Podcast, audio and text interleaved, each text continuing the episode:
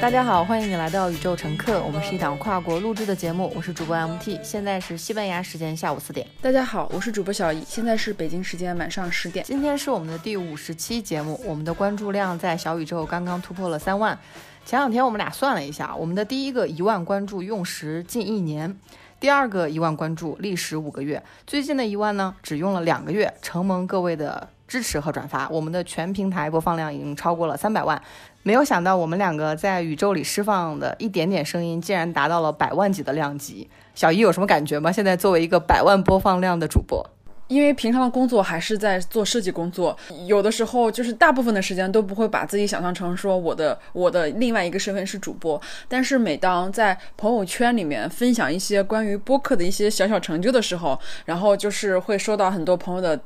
关注呀，或者朋友的鼓励，包括朋友的那种。那种开心，就那个时候我会是我会是很开心的。就有些朋友可能长时间都不会联系啊，但是当你当我把这个三万关注的这个截图发到朋友圈的时候，我收获了非常多很久很久不联系的朋友的呃祝贺。那个那一瞬间，我突然觉得哦，我在做的事情大家是有关注的，这一点还是让我有点很感慨。就突然觉得哦，我我不仅仅是一个设计师，其实我还是一个主播，而且还是一个还不错的主播。就是当我设计做的不好的时候，或者是设计工作非常非常不顺利的时候，我还是会想到，哦，我还有个播客，至少我这个播客还是可以的，然后，呃，还是有点成就感的，就是能够安慰自己。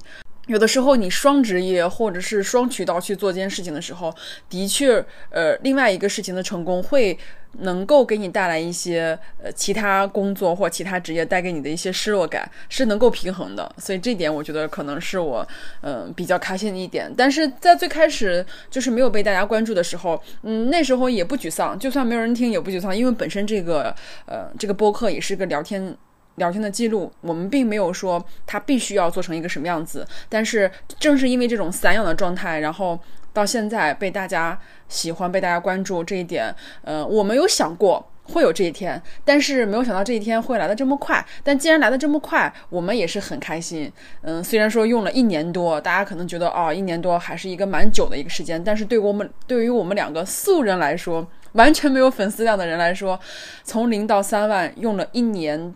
一年多一点的时间，我觉得是非常非常不容易的，但是我还是觉得我们值得。对我跟小鱼录播课的最大感触是一开始我们没有任何期待，大家可以去翻我们前十期的播客，下面经常会有人说：“哎，这么好的播客怎么没有人听呢？” 我们大概做了一年啊，没有什么样的关注，当时已经攒到了二十几期节目，后来有一些人他就说一口气往前听了九期，花了九个小时去听，我们非常的震撼。嗯，后来也是在录不同的内容的时候，比如说内卷，是我们一个非常大胆的尝试。当时录的时候很紧张，因为它既是一个人类学的概念，但是又跟我们日常作为女性身处的环境非常相关，所以我们那期又结合了两个主题去聊。当时我们记得小姨当时还非常稚嫩，有一个人说：“你们明明聊内卷，怎么聊到女权了？”被顶得非常高。小姨当时特别把这个评论截图给我，说：“我不知道怎么回，你去回。”我当时回的时候，我就说，因为这两个都是人权的问题，因为都是男性的内卷，它就是内卷；女性的内卷就是我们遭遇的不平等啊，包括你去养娃的时候要鸡娃这样的事情。我后来发现，在我去做。内容的时候，我们一开始只是聊天，可是你在聊天中收获的反馈就会变成我们的实验播客的下一部分的内容。我们也没有想过说啊，五十七的时候我们回顾一下之前二十七期。而且前两天我发现一个特别好玩的事儿，因为我有的时候会时不时的去看老节目的评论。我跟小姨说：“我说你看这个人，这个人评论我们说你们内容讲的特别好，就是女权的东西讲的有点多。我说这人怎么这么讨厌啊？我就看一下这个人，我说好，那你说我们讲女权讲的多，那你我想看看他平常听什么播客嘛？我点进去以后，他听的最近三期里面两期都是宇宙乘客，一个是二十，一个是四十九期，一个是四十八期。我说这个人不是嫌嫌弃我们吗？嫌弃我们还这么巴巴的跟在我们后面听。我当时跟小姨去聊的时候，我说真的是。”网络上可能给大家留下的印象，可能真的是太片面了。这个人，他以这个 ID，我就不把他报出来了啊。听了我们二十七期节目，结果留下了很负面的评论以后，其实这个负面评论会在我们的心里留下很久。我们对他的印象就感觉这个人是个刺儿头。但是没有想到，他后面听我们好的内容的时候，他就觉得，哎，这期聊挺好的，我没有什么需要骂你们的，我就听完就走了，也没有给我们反馈的话，其实是一个非常负面的。一个提供。但是我昨天去看到的时候，我会说，会不会是我们平常依赖网络，我们依赖每个人在网络上留下来的一些形象，所以对待一个人的话，可能了解的非常的片面，就好像说你网络的信息是不是这个人的信息，的确是他的信息，就好像是他的脚一样。但是我会认为他的脚是他身上比较丑的一部分。我们还有脸，我们还有手，我们还有身体，但是在网络这种声音的传递的情况下，有的时候大家释放出来的信息可能是非常有限的。即使大家说听我们聊了一年多了，可能说现实生活中我会发现，你见面一个朋友的立体度和跟他聊天聊一个小时，会真的比在网络上花一个小时收获的信息更多。呃，其实我在之前，就是我我还没有我们还没有做播客的时候，我也有有我特别喜欢的主播，我也有特我特别喜欢的一些呃其他的一些领域的一些。领头人，当时我还在想，因为我不是我，我是一个不会在网络上就是发表任何负面负面意见的人。就是如果我有一些不赞不赞同的，我会很友好的说出来。但当时我在网上看的时候，我就会发现，为什么大家总是说，总是喜欢骂来骂去，然后就整个有的人，比如说那些关注量很大的人，他可能发表一些观点的时候，下面就骂声一片，就会打起来，就是 A 方跟 B 方就会完全撕扯起来。因为我我不知道，嗯。就是为什么大家会吵架？但是，当我就是自己去做了这样的一个播客，包括当越来越多人有关注我们的时候，嗯，也也是因为最近我们有两期节目被举报下线，而且这个就是被下线，并不是因为系统没有审核过，而是系统已经审核过了，系统觉得没有问题，没有任何的。嗯，意识风险或者意识形态的一些风险，但是我们被人举报了。就当这种事情真实的发生的时候，我突然有一种，就是我之前在网上看到别人去去评判一个人或去发表不不好言论的一种状态，就我会，我突然就会有一种，我不知道我接下来要怎么说，或是我说到我要说到一个什么样的地步，我要说到一个什么样的界限，才能够不触碰有些人的心里的一些呃想法，或是触碰他的一些原则。嗯，我觉得每个人都应该学习这样一个、这样一个、这样一个观点，就是我不赞同你的意见或不同意的想法，不，并不代表说必须要说出来，觉得你我必须要把你举报了，我必须要把你怎样，然后你一定要得到惩罚，才能够让我更舒服一点。所以这一点会让我在接下来可能，比如说在接下来这一期或接下来的几期里面，我就会在说的时候可能会有点戒备，因为。我我不确定我哪句话可能又招到别人喜欢，招到别人不喜欢了。在做节目的时候，可能很多时候我们不能去说，嗯，考虑那一两个人的状态，或是考虑这几个人的一些反馈，还有大部分的人都是很友善的，很支持我们的。但是没办法，就是作为一个人，他看到这些，他就是看不到。当他看到一个不好的时候，他就看不到那些所有的好的了，他就会全部的精力都聚焦在这个 不好的点上。有的时候就是还是挺挺气人的，包括有些有些言论，他他就在那儿，你看到你说你让你自己不生气吧，那也不可能，你毕竟是看到了。嗯，这一点我觉得我们还是要学着。呃，去适应，或者是去呃，去找到一个更好的一种平衡状态。因为，嗯，随着关注量越来越多，然后随着我们谈论的话题越来越多，势必是一定会造成很多想法的冲击，或者是有很多不同的意见。可能接下来我们的内容也会。让更多人感受到说，哎，我觉得你说的不对，我把我要把你举报。我觉得这是一，这可能是一个很很大的一个常态。那可能接下来我们再去说的时候，或者说我们再去做内容的时候，也可能会有一些思考或重新定义。包括我们现在做一些付费的节目。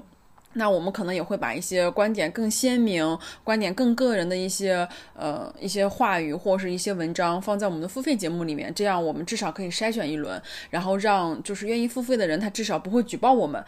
对吧？我觉得说你如果花钱来听我们的节目或看我们的文章，你如果还把我们举报的话，我觉得这可能是一个很矛盾的、很很矛盾的一个一一一个做法，所以我我们还是觉得说。总会有几个办法，然后去减少这样的事情发生。这是随着关注越来越多之后，肯定会出现的一种状态吧。我们也得学着接受，因为接下来的日子里，可能这样的评论或这样的事情会越来越多，蛮正常。但是也是不想让它过多的发生在我们这个频道里面。是的，因为剪辑的工作一直是小姨在做，所以有平台如果说有几秒到几秒中间有四十秒，这几秒不能用的话。他们是直接会跟小姨联系。我们录了这五十期节目了，我一期没有剪过，我只是负责写文案而已。所以我们两个的分工，有的时候小姨会，我们有时差，过了几个小时以后，我看到小姨几个小时跟我说，哎，我们这期下架，这期下架了。下架原因是有人举报，要跟平台方联系，平台对接我们的是一个女孩，非常不一样。她首先会跟我们说。这个东西是我们审过的，我们平台审核组已经认定没有问题，但是被用户举报了。这个用户一个用户的话，因为这是免费的内容，所以说就必须要修改。我们把那四十秒去掉了，具体哪四十秒也不能跟大家说。但是我们的付费节目的话，你可以看它是一个商品，如果你买了你不喜欢，你如果真的投诉的话，我们可以把十九块钱退给你。但是我们不会因为你付了十九块钱，就会让几百个人听不到这一期节目。所以我们当时在想，有一个付费的能量飞船，其实是允许我们真的是说的很畅快淋漓的那种感觉。因为小姨也听到了，我在能量飞船里感觉是更不一样的。我在宇宙乘客里面会更加保持一种情绪性的稳定。我会认为说啊，这是一个保持一个午夜 DJ 的声音会比较。友好，但是我会认为，当你去用精力去控制自己的说话速度的时候，其实你在表达上面已经给自己戴面具了。但是在能量飞船里面，我们两个真的是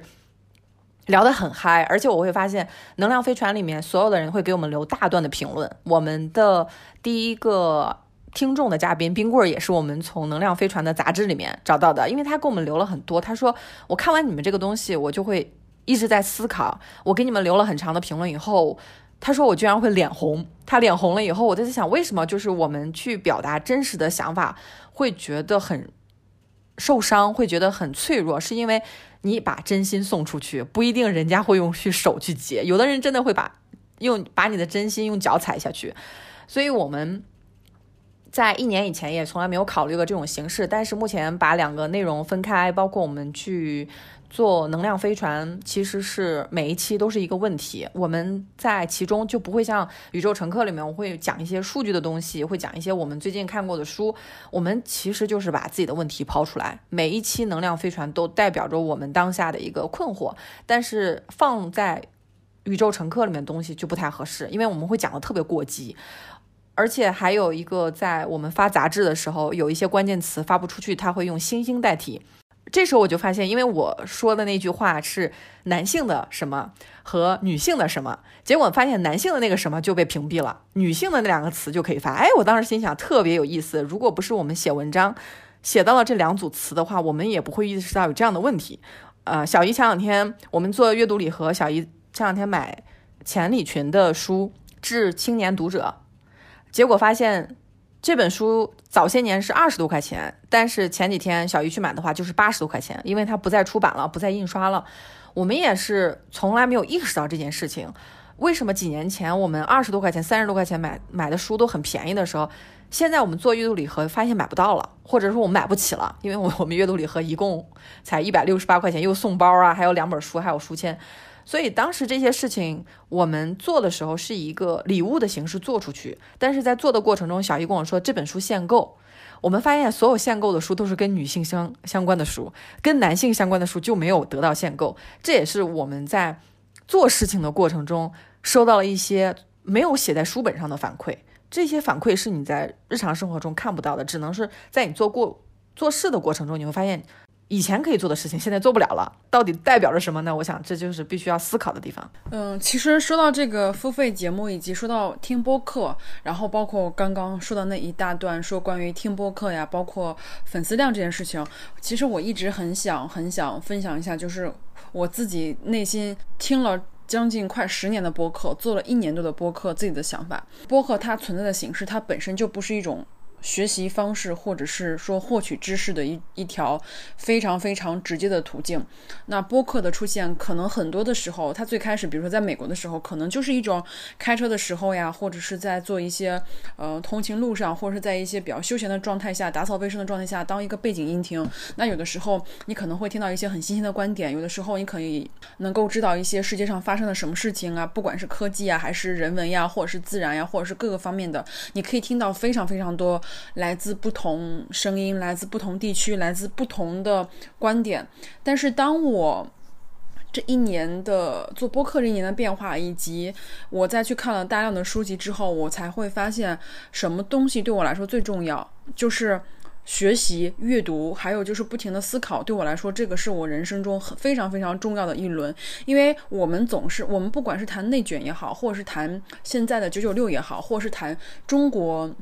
当代青年或者当代中青年在当下的这个环境里面遇到的这些种种问题也好，你会发现，其实大家都在找办法，大家在一个漩涡里面不停的、不停的挣扎，但是没有一个很好的方法。当我们在网上去看到很多人去，比如说有一些关注量很大的博主，或者他们在去发一些自己的想法或者自己的观点的时候，我们觉得我们就会觉得说，哦，他说的好棒，他说的好对，然后我们会进行转发。有的时候，类似于这种鸡。汤或是方法论的文章，它有的时候被会被转发上百上千条。我很想告诉大家的是，当你阅读量达到一定的量的时候，你在网上看到这些转发量非常大，或者是被人转总结出来的这些方法论，都是可以在书本里看到的。无非就是他比你看到的早，他比你看的多，他比你。会总结，他给你总结出来。也就是说，我们那些转发的、点赞的那些公众号也好、文章也好、微博也好，都是别人看完书、思考过、咀嚼出来的一个结果。我们自以为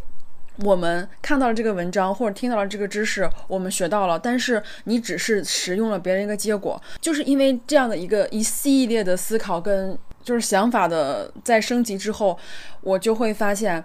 听播客也好，或者是说去看别人的总结视频也好，并不能让你立刻学会这个方法论。那更多的事情还是要去通过自己的学习，自己去找办法去解决这个问题，然后自己去总结，你才能够让你实质上的这些解决方式有一点点的认，有一点点的提升，或是你能够找到更适合于自己的方式。所以。我们在宇宙乘客里面就是聊天，我我说到这儿，就是我想表达，就是很多人听播客，他的确就是为了放轻松，他并不是想通过播客去获得什么，或者是说，嗯，我没必要说听完一期播客我就感觉我变了一个人，或者我学到一个新的知识，但是我还是觉得说时间是非常宝贵的，时间对于每个人来说都非常非常的宝贵。当你去看那些，比如说现在，嗯，那些。在事业上比较有成就，或者是说我们自认为他在这个领域很有成就的人，他其实他的时间规划或者他的时间成本是很高的。他们会非常非常合理有效去规划他们的时间。但是当我们去随意的听一期播客，或者随意的去做一件事情，把这个时间浪费掉的时候，你以为你让浪费的只是几十分钟或者一个小时而已，但是时间久了，你就会发现你大部分时间都会被浪费掉。一年下来，你可能没有时间去做自己想做的事。事情，你所有的时间都花费了这这些非常繁杂细碎的这些事情上。我我们在不停的做播客，在产出播客，我们也想让我们的每个播客能够给大家带来一点点思考。就是你听我们播客是为了有一天能够放下播客，就真正的回归到真正的这种有效的学习的途径里面去看书、去阅读，你去自己去交流，跟朋友去去去沟通、去去思索，而不是说把所有的。东西都放逐在一个播客的形式上，你听完开心了，笑完了，然后呢？然后呢？你你是没有任何收获的。我也自己有的时候，我也会，谁不想轻松的过一辈子呀？谁不想听点听点东西，嘻嘻哈哈过完呢？那你过完以后，你的人生难题依旧是没有解决呀。就所以，我更希望我们的播客，我我是单方面哈，我不知道 MT 怎么想的。我单方面觉得，我们还是有有一种拿出，因为每期节目还蛮长的，四五十分钟，你花这四五十分钟，我就是想让你。听完以后，让你心里有回响，让你自己去思考一下，接下来你要怎么办？接下来你怎样去提升你自己心自己的生活？怎样去让你的生活有一定的想法？就是思考，或者是因为你只有思考，你才能付诸行动嘛。那如果开开心心，我们就专挑大家爱讲的，那很简单嘛，就是谁都会讲嘛，就是哄大家开心，谁不会？但是我不想那样，大家的时间就是被浪费掉，被消耗掉，所有人都变成了韭菜。我还是希望就是。呃，大家在听播客的时候还要慎重选择，以及我们去做这个付费，也是想说把我们更加、更加、更加本真、更加、更加自我的这种方式，更具有个人特色、个人观点鲜明的言论拿出来，因为那是我们最真实的。当然，我会发现，当发就是当发表这些很真实的时候，一定会激起一些呃负面的信息。有的人其实，在另外一个平台上直接就给我留言说：“你这么崇洋媚外，你赶紧移民吧。”就是我们，就是。嗯，那那能怎么说？所以就是他眼里有什么，他只能表达这样的观点。不同的人，不同的想法，呃，会看到不一样的东西。虽然说同样的文字，所以，嗯，我觉得大家还是要把更多的时间还给自己。因为你如果不替你，如果你都不替你自己想，那真的是没有人听一下，你就只能变成别人的韭菜。所有东西都是策划好的，所以，嗯，还是希望大家能听到我们这期讲到现在这里，然后有一点点想法。或者是说你听到这儿，你觉得 OK，我可以不听了，我要现在关掉去做自己的事情，那太棒了。对，其实这个话真的是有点难难以去表达。比如说，我们一直说我们不建群这个事儿，大家知道现在有个新词儿叫私域流量吗？私是私人的私，域是领域的域，有专门的培训班的。嗯，对你加了群，你就成了别人的私域流量，你就成为了别人的商务打 call。你你到底为什么要用自己的时间去给别人的商务打 call？别人说啊，我有一个两千人的群，我有四个群，每个人多少啊，那发一条广告，你知道这是有钱拿的吗？同学们，啊，我当时觉得这个话，因为以前都是小心翼翼的说，因为毕竟还是有很多主播是真心想要帮助大家去学习，然后建群，说大家来交流，但是交流这种事情。当你棋逢对手的时候，才是去交流的。当你内心没有知识的话，你就是去给人家当韭菜去的。所以，我先插一句，因为我觉得我每我我始终觉得就是我都是在阐述自己的观点，但是 MT 就能够很好的给你们总结成一句话：真的，你只有棋逢对手的时候才是交流。你如果天天遇到都是一些 你看不上的，或者是那啥的，那就不是交流，那就是完全浪费时间。对你把别人当朋友，别人把你当盘菜呀。话糙理话糙理不糙，对，还是要精明一点。我挺喜欢小姨，就直接说，小姨说你要放精放精明一点，不要总是别人说什么就哇冲过去了。刚才小姨说说你看书看的多了，网上的很多观点你就能呃有一个反思能力，你也会看到说你在书里面是能够读到的。我之前也关注一些人啊，就具体不说是谁了，我觉得他们好聪明啊，好棒啊，都是男的，他们说的东西也很棒。结果后来前两天我看到一本书，好家伙，这本书呢没有翻译成中文，叫《Invisible Women》，看不见的女人，它是英文版的啊。我会把想就是全部的那个书名放到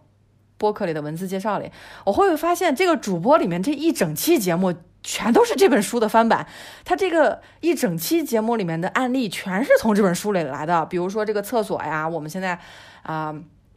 各大。建筑物里面都明确规定说，男厕所、女厕所的面积必须是一样的。但是因为生理上的不一样，男生是可以站着尿尿的，女生是必须要去到有隔间的呀，或者是生理期的时候换卫生棉条呀，卫生间它就会用时比较久，就导致你相同的面积情况下，男性的资源啊会比女性高出百分之四十。呃，所以我我之前也没有想过这个问题，我从来没有想过为什么每个商场。里面女性都在排长队，那男性就很快嘛。那后来有一些商场就说，那我们改一改，我们把这个男男洗手间呢、女洗手间呢都改成性别友好洗手间，就是你看哪个人少你就去哪个就好了。可是后来发现，男的愿意去女女厕所，原来的女厕所，因为都是小隔间，然后你还可以看到有一些女性啊，就是反正，但是女性没有人愿意去男性的，因为男性的厕所有一面墙都是小便池。嗯，大家我们去洗手间的时候都会说。你知道，有的时候你要找男女洗手间的时候，你就会望一眼，结果你有的时候就真的能看到男性的小鸡鸡，因为他那个门也没有帘子，也没有什么的，就是你无意之中，你总得看看是是男是女才能往里进嘛。结果一不小心就会看到很多的内容。小姨也在之前的内容说过，在上海的很多的公交场牌后面就会有男性在尿尿啊，他可能觉得他没什么，他说我不建议你看，对吧？你要真看到了，你就看了。可是我我们想说，我们介意啊，我们真的不想走在大马路上，就走着走着就看见一个小鸡鸡，就这些事情，我们在做播客以前呢，就是特别恶心的事儿啊。但是我们也不说，我们遭遇性骚性骚扰以前呢，也也不跟彼此吐槽，不是说上出租车被人摸了一把大腿，我们还在日常生活中一直重复。我之前也多次讲到过，我的很多男性朋友对对这个东西就是不以为然，他们会说：“哎呀，你占便宜了，说明你好看。”那这种特别没有同理心的这种表达，也让我们在日常生活中是丧失了表达的机会。因为小姨，我们两个都多次说过，假如我们出去跟男生吃饭，那基本上是没有我们说话的份儿的。而且我们会发现，即使我们请了男性嘉宾以后，还会有人说男性嘉宾应该多说点儿。你们主播怎么说的比嘉宾还多？这就是主播的意义呀。所以我们这期没有嘉宾，就我们两个。我们两个在录播客的过程中，其实会发现，我们说出了很多在生活中不敢说出的话。而且我们在录播课以后会发现，我们虽然跟男性主播聊的是同一个话题，聊的是国际的文化呀，还有作为外国人的感受，男性的角度，很多人就说：“哎，你你思考真宏观，你的见解真远大。”说我们就说你们想太多了。那为什么我们男性和女性在讨论同一个问题的时候，得到的反馈是完全不一样的呢？这也是我们在做播客的时候渐渐反思过来的一个东西。最后要说一个小姨的行动力强到什么程度，就特别可怕。就是我推荐的书，他会真的去看。比如说，我纠正一下，刚才我说的那本书是钱理群的《致青年朋友》。我的意思是说，这本书太贵了，就别买了。但是小姨说不行，我要买。然后他就自己看，然后本来说看一章就去睡觉，结果一直在划重点，全篇划重点。我跟很多人都推荐书的，我在日常生活中也是一个非常积极的人。但是我会发现，我跟很多朋友掏心窝子以后，他们都会回我一个“你想太多了”，或者回我一个就是捂着双眼的猴子那个表情。这个是我最讨厌的一个表情，就是不看、不听、不想、不说。我说，那我跟你说话，你直接就把我给屏蔽了，那我就丧失了说话的动力了。但是小姨就会说。我们两个说一些东西的时候，小姨说：“这书我怎么就没看呢？”小姨就鞭挞自己说：“这本书为什么大学的时候我就没看呢？”我就劝他，我说：“大学毕业十年以后再去看这本书也是很有用的。”但是他就会对这个事情非常非常的认真。我健身这个事情其实也是小姨的推动，因为我以前也不健身，我以前就是减肥减肥那一派，就是不吃晚饭那一派。但是小姨她就。不断的就给我讲你的体脂比呀，你的是女性，你的体脂比就放在那儿，你是不可能通过不吃饭的方式去达到一个健康的体魄的。我今天早上也出去跑步了，我一边跑步的时候一边想，我说如果我的人生从来没有遇到过小姨，我就不可能去健身房，我就不可能去办那个卡，我就，当然我不是推荐你去办卡，现在疫情期间你最好别去封闭的空间，你在公园里跑跑步也挺好的。但是我有一年的时间是每个星期跑两次五公里。跑之前呢，我是五十五分钟跑完那五公里，中间要停五次，每十分钟就要休息一次，上气喘不来，下气就是没有办法呼吸。一年以后，我的最高速度是三十五分钟跑完五公里，虽然也不是很快，但是我在跑步的过程中，因为你在那半小时、一个小时真的没法看手机，你就可以想很多的事情。我会发现健身这个事情，大家都在说，大家都在说很好。但是有几个人每天早上真的给自己三十分钟穿上跑鞋下楼呢？我们也之前说多出门走走，你只要出门，一定有好事发生。你只要出门，一定会跟活人见面。我今天出门早上特别欣喜，因为我一年前西班牙语特别烂嘛，我只能说 es doble 法我要这个要这个要这个。但是今年我就可以说 media de tomate y coffee con leche，我就可以说啊，我要半个西红柿加面包，然后要拿铁。我说完以后，他就不再叫我。瓜帕了，瓜帕就是小美女啊！我之前也讲过，他们叫我阿米嘎，叫我朋友，就是格拉夏斯阿米嘎。这是我今天早上新收到的一个反馈。我在想，健身语言它都是需要很久很久时间才能收效的事情，但是你每一天的时间不要放弃。还是说我今天跑了，我好像也没有什么长了肌肉，这是正常的。但是你跑了一年以后，我可以向你保证，一定会有一一些。很不一样的事情发生。当你有一个强壮的身体的时候，你的思想就会变得真的很强壮。大部分人可能都是这样的想法，比如说，大家都喜欢及时能够带来快乐的东西，及时能够满足欲望的东西，不管是呃，不管是买东西呀，或者是呃吃东西啊，包括像这种性方面的性欲啊，这种就是男女约会这种情况下，就是大家都喜欢及时的快乐，没人去追求长久的这种 relationship，或者是更好。更利于自己内心发展或者彼此发展的这种状态，大家都喜欢这东西我想要，赶紧有。然后我今天约了你，我我明天就想见到你，然后有一个是吧，很放，然后玩玩那种状态。我觉得大家现在大家就是这样的，就是有点太活在当下的感觉。虽然我们一直说要活在当下，我是觉得大家有的时候还是太追求这种。非常非常速成的东西，但是忘记了很多很多重要的事情，包括能够影响你一辈子的事情，都是一些非常慢的事情，像阅读、像运动、像饮食、像睡觉这些悄无声息，但是对你来说又极其重要的这些这些事情，它就是那么的重要，而且不紧急。但是很多人他都感受不到，因为他没有办法在一个短时间之内能够。获益，他就会宁愿去花更多时间去享受那些更速成、更快速的一些快乐跟欲望。所以这个我觉得也是大家在嗯，当代年轻人会有一些就这样的。但是我自己也会啊，我每次在这种享受完及时的快乐之后，我会非常非常懊恼。那通过一次次懊恼，然后现在就会让我对这种享受快、快速欲望的这种实践就会稍微稍微能够。缓一下，或告诉自己，哎，不能，不能，不能这样，不能这样。所以就是还是要在每个做错或者是每个不对的行动之后，有一定反思之后，你你才会有一些你慢慢慢慢的一些纠正嘛。包括你刚刚说的最开始那个事情，就是说啊，你听到某个主播他讲的这期播客全都是一本书上的内容，呃，就是赚这种知识的偏差嘛。就是因为这本没有中文版嘛，他如果有中文版的话，可能大家都知道了。就是，所以这个事情就还又回到我刚刚说的事情，不要花时间去咀嚼。别人看完的东西，你要自己去找这个东西。就包括还有一些就是购买我们阅读礼盒的一些朋友们啊，每次他们购买完以后都会留言说：“哎呀，期待期待期待我的精神食粮，同志们，你的精神食粮不能靠钱，然后让我们选然后给你的这个东西只是一个，哎，你看我我怎么总是说一些砸自己买卖的事情，就是你的精神食粮是需要你自己去找的。”就你指望每个月花一百六十八块钱给我们，你说让我们去帮你选，那这做速度太慢了，是不是？你这一百六十八，你可以干很多事情，你可以卖多少本电子书呀？所以就是大家在在做事情的时候动动脑子嘛，就是很多时候那些事情，哎，因为我自己也会就觉得，哎呀，算了，没事儿，就一件事情，哎，没事儿，就几分钟，没事儿就随便听一下。但是就是因为这样的不经意、很随便、很随意、无所谓的状态。你看看，大家现在已经七月十五号了，对不对？这半年就要过去了，半年已经过完这么多了。哎呀，很多事情就是你没有办法等到最后，你去总结的时候说算了，我明年再努力吧。嗯，浑身插满了 flag，尽可能的去让自己所有的行为都是服务于自己，让自己愉悦，让自己吃得好、睡得好，让自己看得好，让自己开心，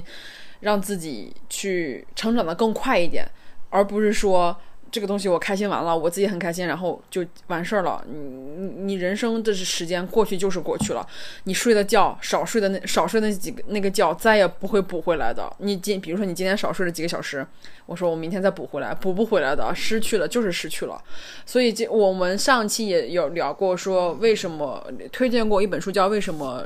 我们要睡觉那本书，大家可以看一下。真的，你看完以后，你就会非常非常重视，或你知道你为什么要睡觉，以及睡觉的好处。因为我之前一直会对我睡觉会有负罪感，因为我觉得如果我睡八个小时，就说明我太失败了。我这个人生怎么可以睡八个小时呢？人家那些人都睡几个小时啊，我睡八个小时，我太奢侈了，我太太不思进取了，我太太就是太散漫了，我怎么能是一个这样散漫的人呢？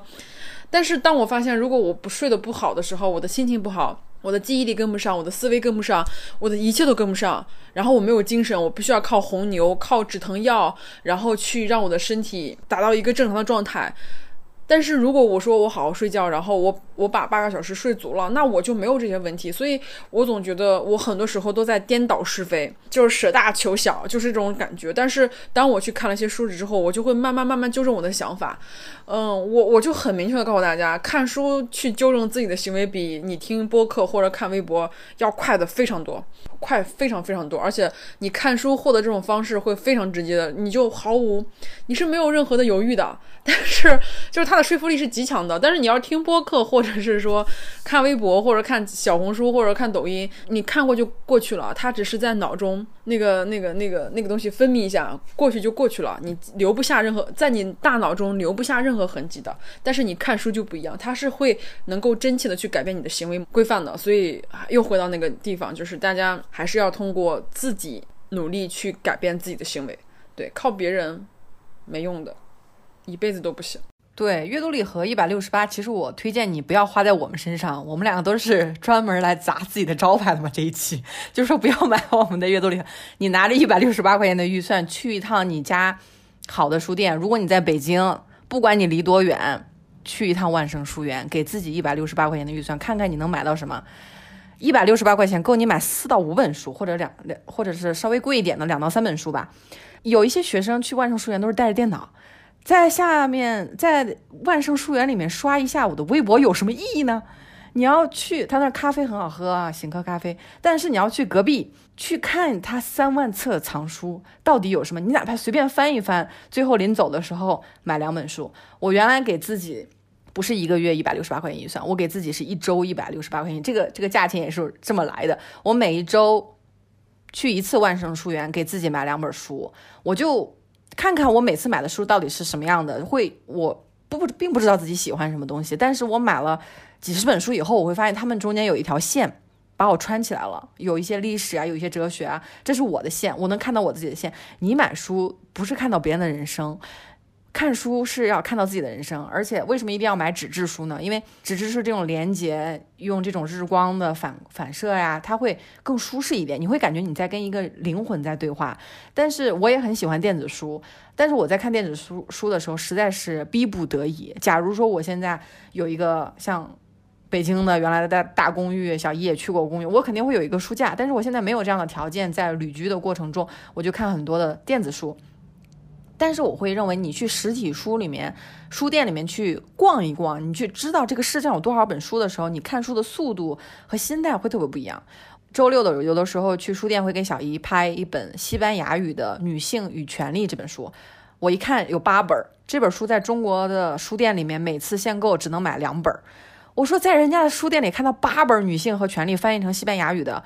现在小姨也找不到弗兰的书。呃，中文版的，我说英有英文版的，但是我去西班牙的书店的时候，又看到西班牙语翻译的弗兰的书，生活在纽约啊，还有很多的传记的书。因为我们在聊的时候，发现有很多书买不到，有很多书很贵，但是在书店里面你就可以白看呢。你可以说我看三四本书，最后走的时候我只买一本书。当然，学生啊，或者是条件稍微差一点的，万圣书园也不逼你买书。很多人都是毕业以后拿着行李箱去万盛书园挑书的，就是说我当年白看了你们很多书，今天我来，啊，就是挑。我现在有钱了，我现在工作了，所以我就有可以买很多书。这个条件是非常好的，因为万盛书园挑的书不是说一些畅销书，它能轻易的放在上面。你有的书在外面宣传的很热闹，你在微博上面看到有人打广告、名人转发、KOL，结果发现这本书是几年前发过的，它只不过是换了个封皮儿再重新出一遍。那这种书你你去万盛书院，你发现你找不到这本书，因为万盛书园的老板啊、挑书员他根本就不把它放进去。所以说你在你的城市去找书店，还有人就会有给我们留言说我在深圳有没有推荐的书店？深圳有那么多好的书店，南京啊，还有你随便在。大众点评上稍微搜一下书店，然后看评分，你就去嘛。你我会发现你在书店里待那一下午，你哪怕不听播客都可以，也不用买我们的阅读礼盒。但是你如果硬要支持我的话，我们也不拦着你，对吧？因为你们的支持是我们的真金白银。但是我们在发现你自己去实体书店的时候，你会打破自己的思维的一个框架。你你。如果你是用电子书的话，你只能去搜索你知道的关键词，但是实体书店会给你一种啊，你都不知道这本书还存在的这种感觉。我们两个当年去万盛书园，我带小姨去的时候，是小姨是不知道的。我带她去以后，她跟我说了一句话，非常启发我。她说我去了万盛书园以后，感觉其他的书店都黯然失色了，因为其他的书店就是卖咖啡的嘛，就是放一些恋爱的东西啊、成功学的东西啊、心理健康之类的，但是。万盛书院真的很难。我看到网上有人评论说：“哎，我最近一个月没有去万盛书园了，因为我上个月买的书还没有看完，没有脸去。”哎，过过来过了一段时间，我又看到一个评论说：“我最近都不敢听宇宙乘客了，因为我上个月买的阅读礼盒还没有看完。”我说：“啊，有这种感觉挺好的。”我就希望大家听到宇宙乘客的时候说：“哎，我上个月买的阅读礼盒看完了吗？没有看完的话，先去看书，不许听新的播客。”我家这边就是离那个鸟屋书店特别近。上海的鸟屋书店选品其实还不错的，而且我会发现，就是特别特别发现，就是我们推荐的书，其实在鸟屋书店其实都能买到的。就是我就觉得，哎，他们的选品跟我们的选品是还重合度挺高的，所以我觉得还蛮好的。就上次我去鸟屋书店，就是我看了一本书，然后我觉得非常好，就是那个熊培云的《自由在高处》，我就跟 MT 说，我说如果我没有去鸟屋书店，我就永远看不到这本书，因为我不知道呀，我我在网上没有人推荐这本十年以前的书。逛完一趟以后，我我我就买了很多，大概七八本书。那当我在这个买这七八本书的时候，我就会去豆瓣去标注我看过什么书。其实我去豆瓣标注的时候，其实我就是想把我自己的读书信息网给建立起来，因为豆瓣会推荐，哎，买这本书人也在读这本书，或者是说他会给你推荐一些。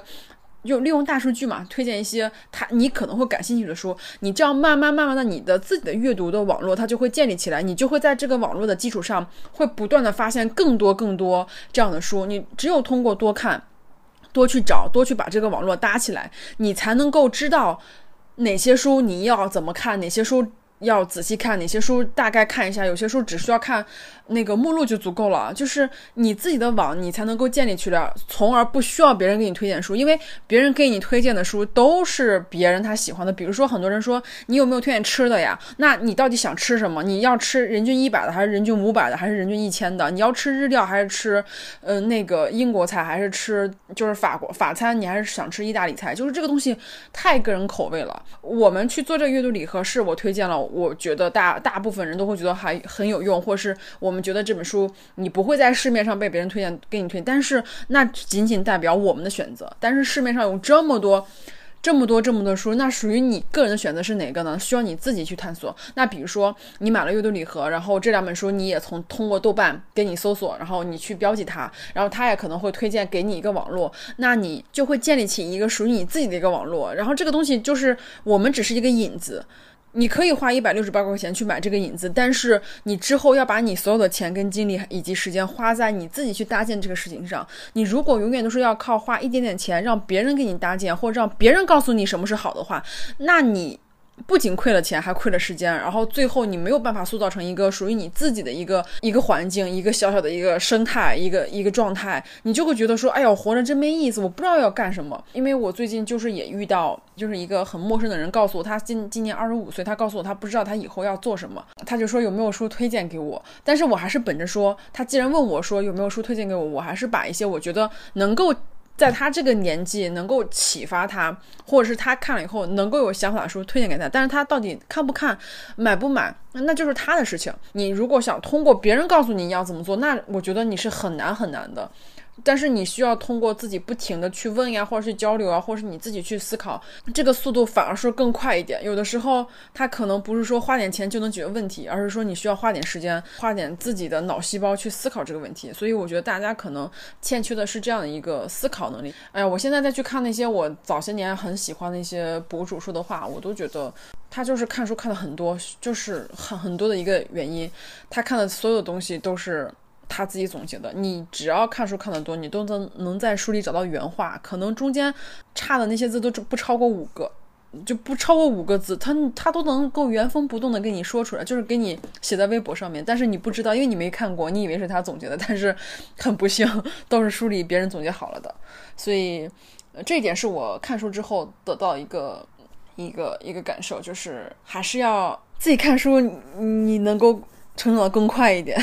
更有说服力一点。说到看书，我结合 LGBTQ 这个事情说一下。我们前两天我给小姨发照片，我说我们这边挂满了彩虹旗，我去这边的 LGBTQ 的活动了，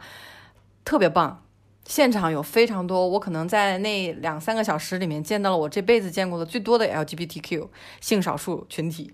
我在看他们的过程中的时候，我们。之前有一期的嘉宾是孙艺晴，他在他的朋友圈发布了一条消息，就是说现在有一些关于这个的群组呢已经被关闭了。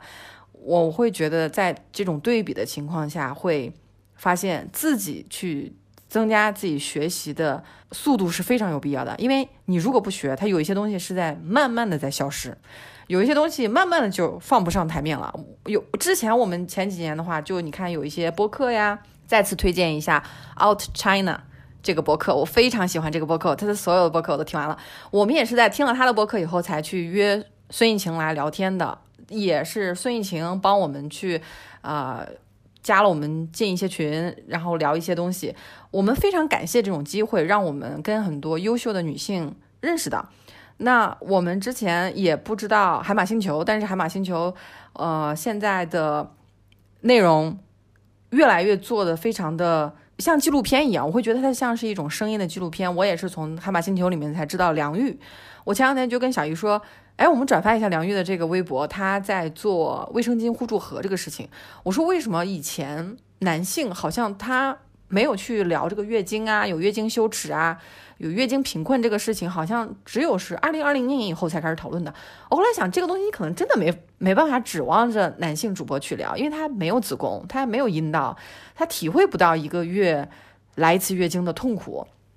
我也是在跟小姨去聊天的时候，我说我有痛经这个事情，但是我以前一直不敢去聊，也也就会觉得这个东西这么私人，你干嘛要在节目里说呢？但是痛经这件事你是可以吃药的。如果有人说你不能吃药，对将来小孩不好，那我可以告诉他，你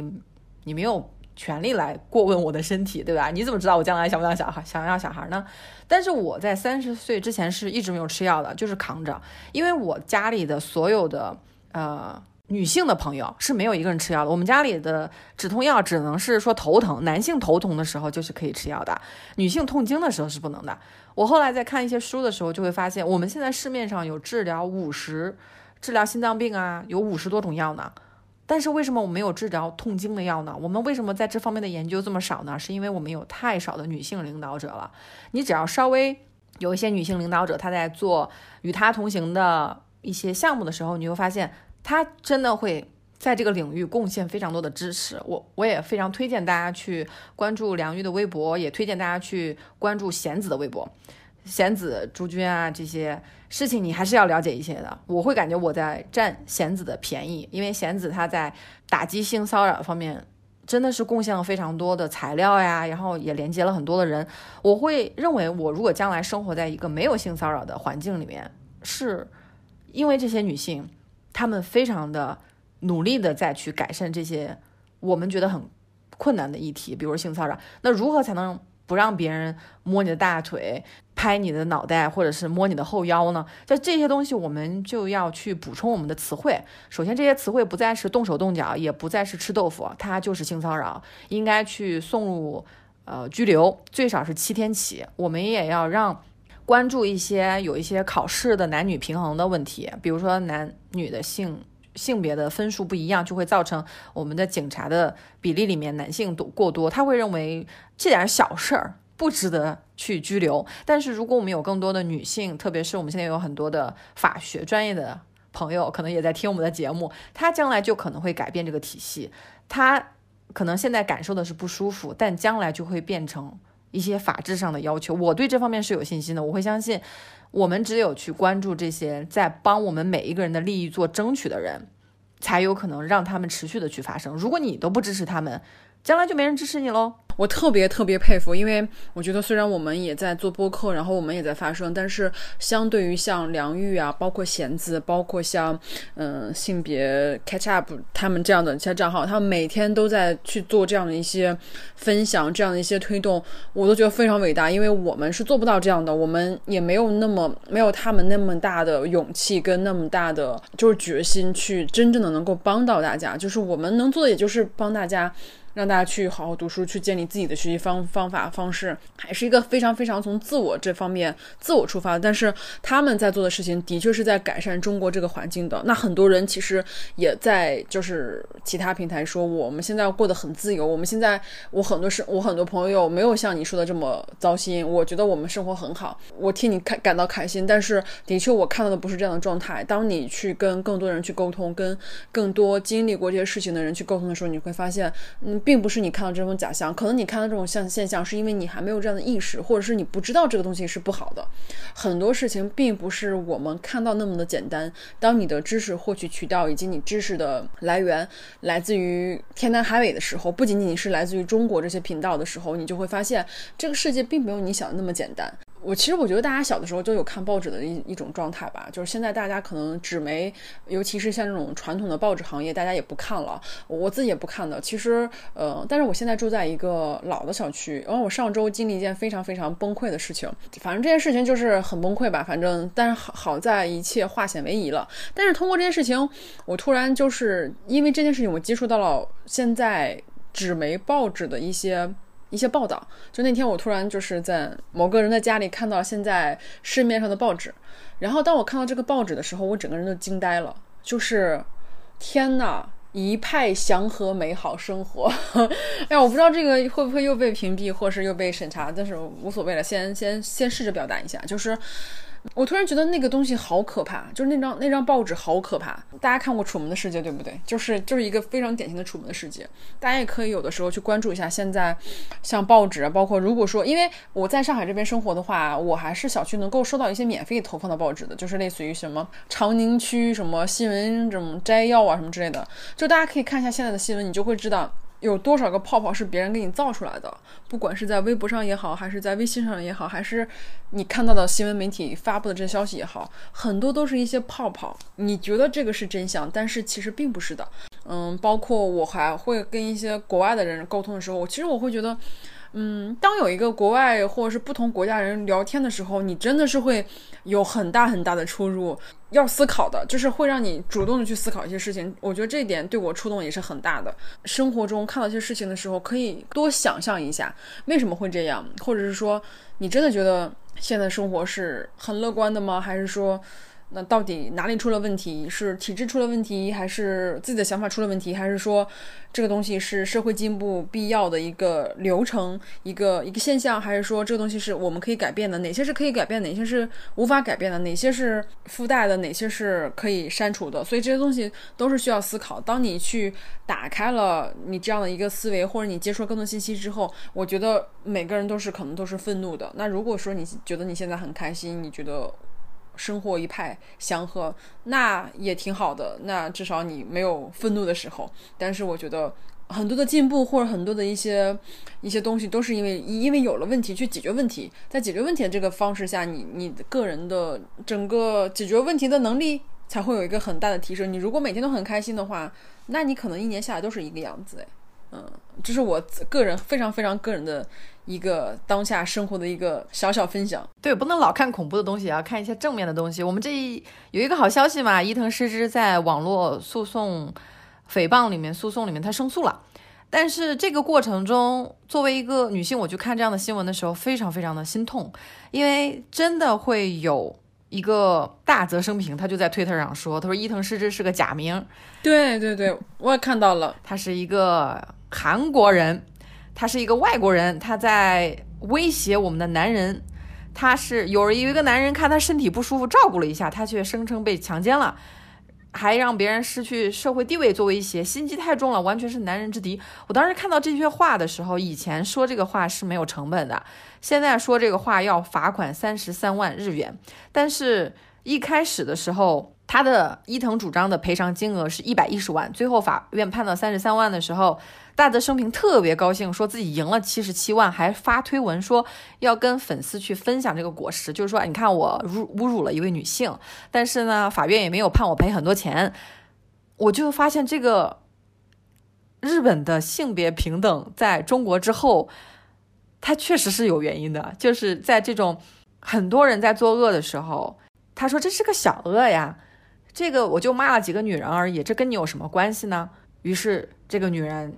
就被骂了。那我在想，我们在讨论日本支持，我们讨论很多期了，超安全，没有中国男人说你不许讨论日本支持，因为很多中国男人也不喜欢日本。但是，一旦我们讨论到中国的，比如说有一些女权活动的代言人，有一些女权活动的行动者，肖美丽在餐馆里面制止别人去吸二手烟的时候，她就会遭遇巨大的网络暴力。那我们在想，为什么？我们讨论日本支持可以，我们讨论中国本体本土的问题的时候，就会受到这么多的阻碍。那其实就是因为看别人家的伤口是很开心的，你盯着自己在全球一百零七的这个地位，还是我们亚洲三国手牵手摆明开外一起走啊！我们这三个国家没有任何一个国家的性别平等的指数是进入到前一百的。我们之前也分享过，全中国每一年有一千万的女性在进行流产，这一千万都是女孩啊，都是我们身边的兄，就是姐妹啊。你看，我本来就特别下意识的想要说说兄弟姐妹，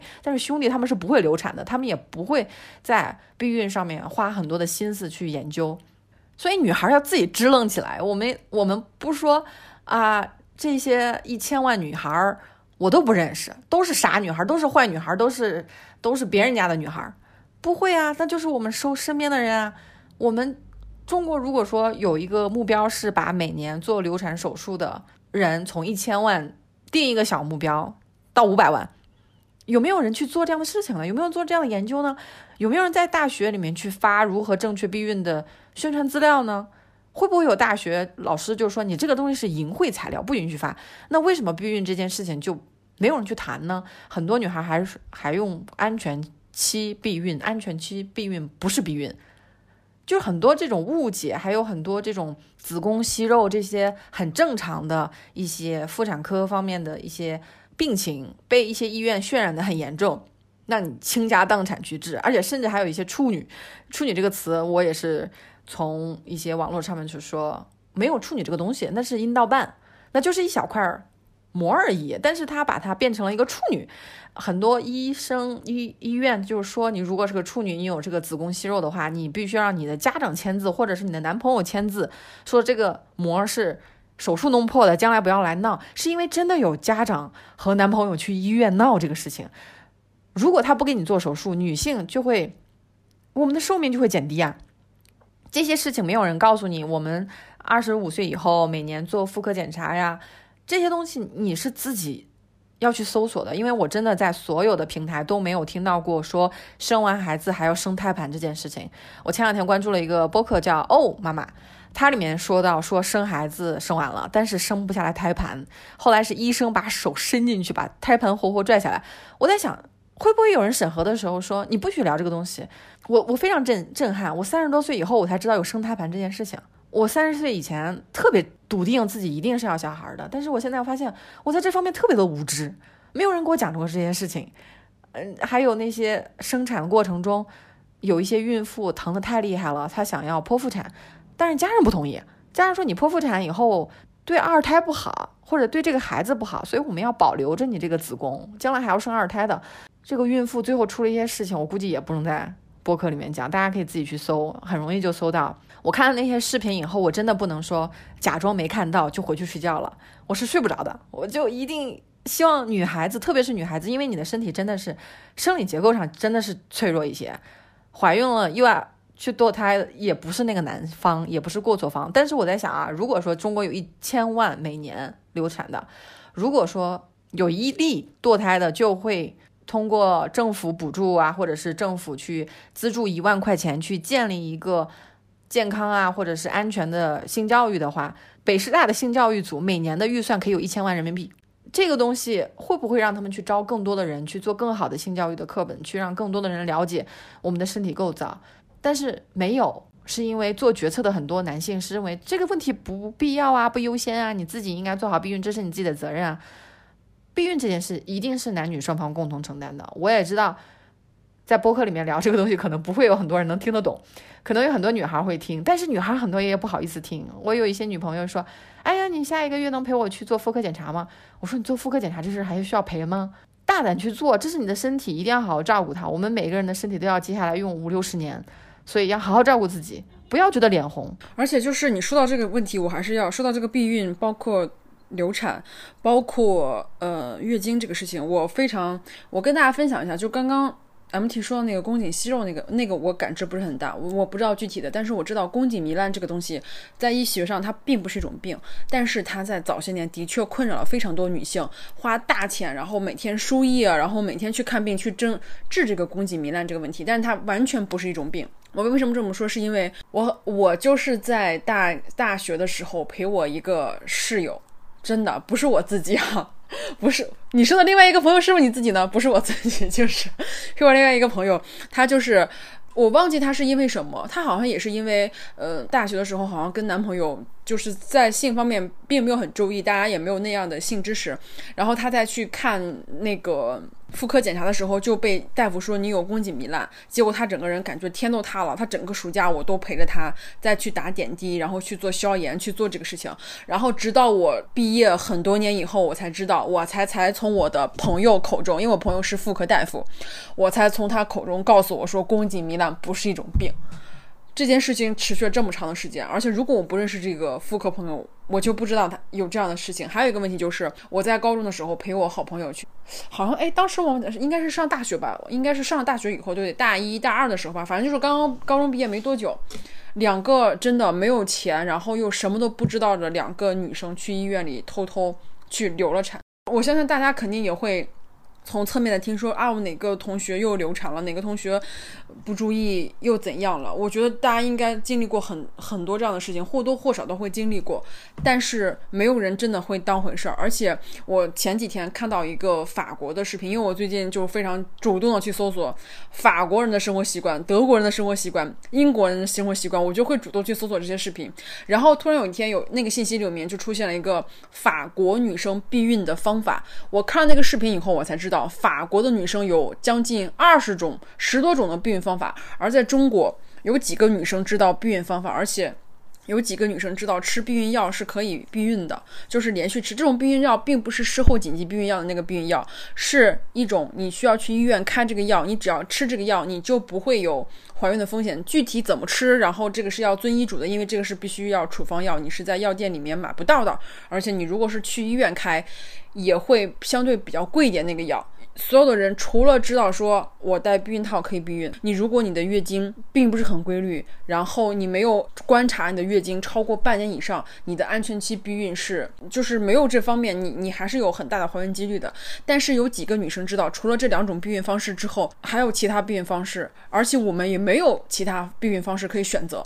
因为你不可能说排个队预个约号，然后去医院里去开一个很贵的上百块钱的避孕药吃，所以这些事情没有人告诉我们。很多女生觉得说啊，我我只需要她在高潮的时候，呃，戴上避孕套我就可以避孕，但是没有人告诉你，她在开始分泌这些前列腺前列腺液体的时候，它也是可以会导致你怀孕的。男博主不会告诉你。这些东西的其他博主也不会讲这个事情的。那这些事情就的确发生在每个女生的身身上。很多人觉得说啊，我我我不做任何保避孕措施会让感觉彼此感觉更好。但是以我的经验，我觉得对我来说没有任何区别。我觉得如果一个男生他在跟你进行性交的时候，然后用各种理由。告诉你，我们不要戴套，我们很安全。我我会控制住，我会 hold 住。我觉得这样的人都不不值得交往，因为他完全不会从你的角度里面去角度出发去保护你。你一旦就是不小心怀孕，这种你对你身体伤害是很大的，因为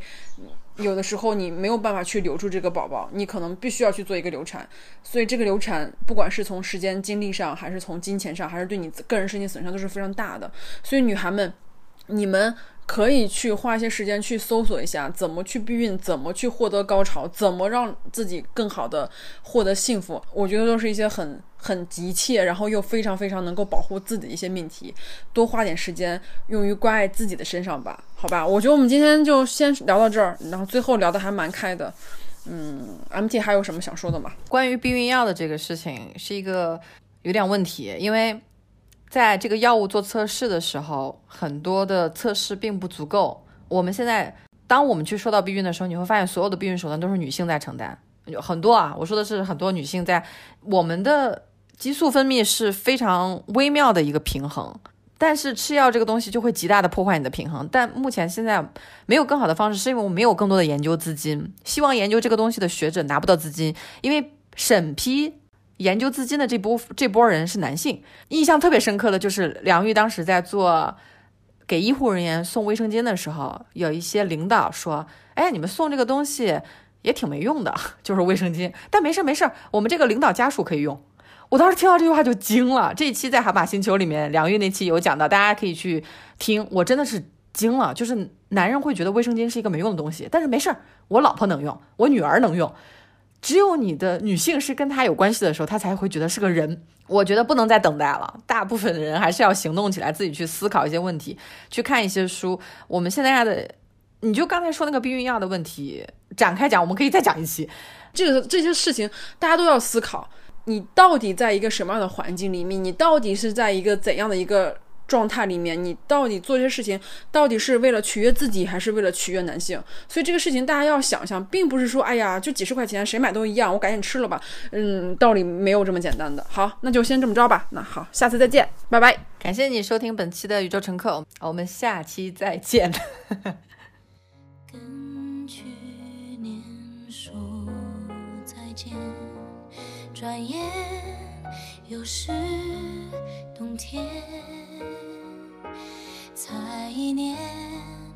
看着世界变迁有种沧海桑田无常的感觉。Oh friend 我对你的想念此刻特别强烈。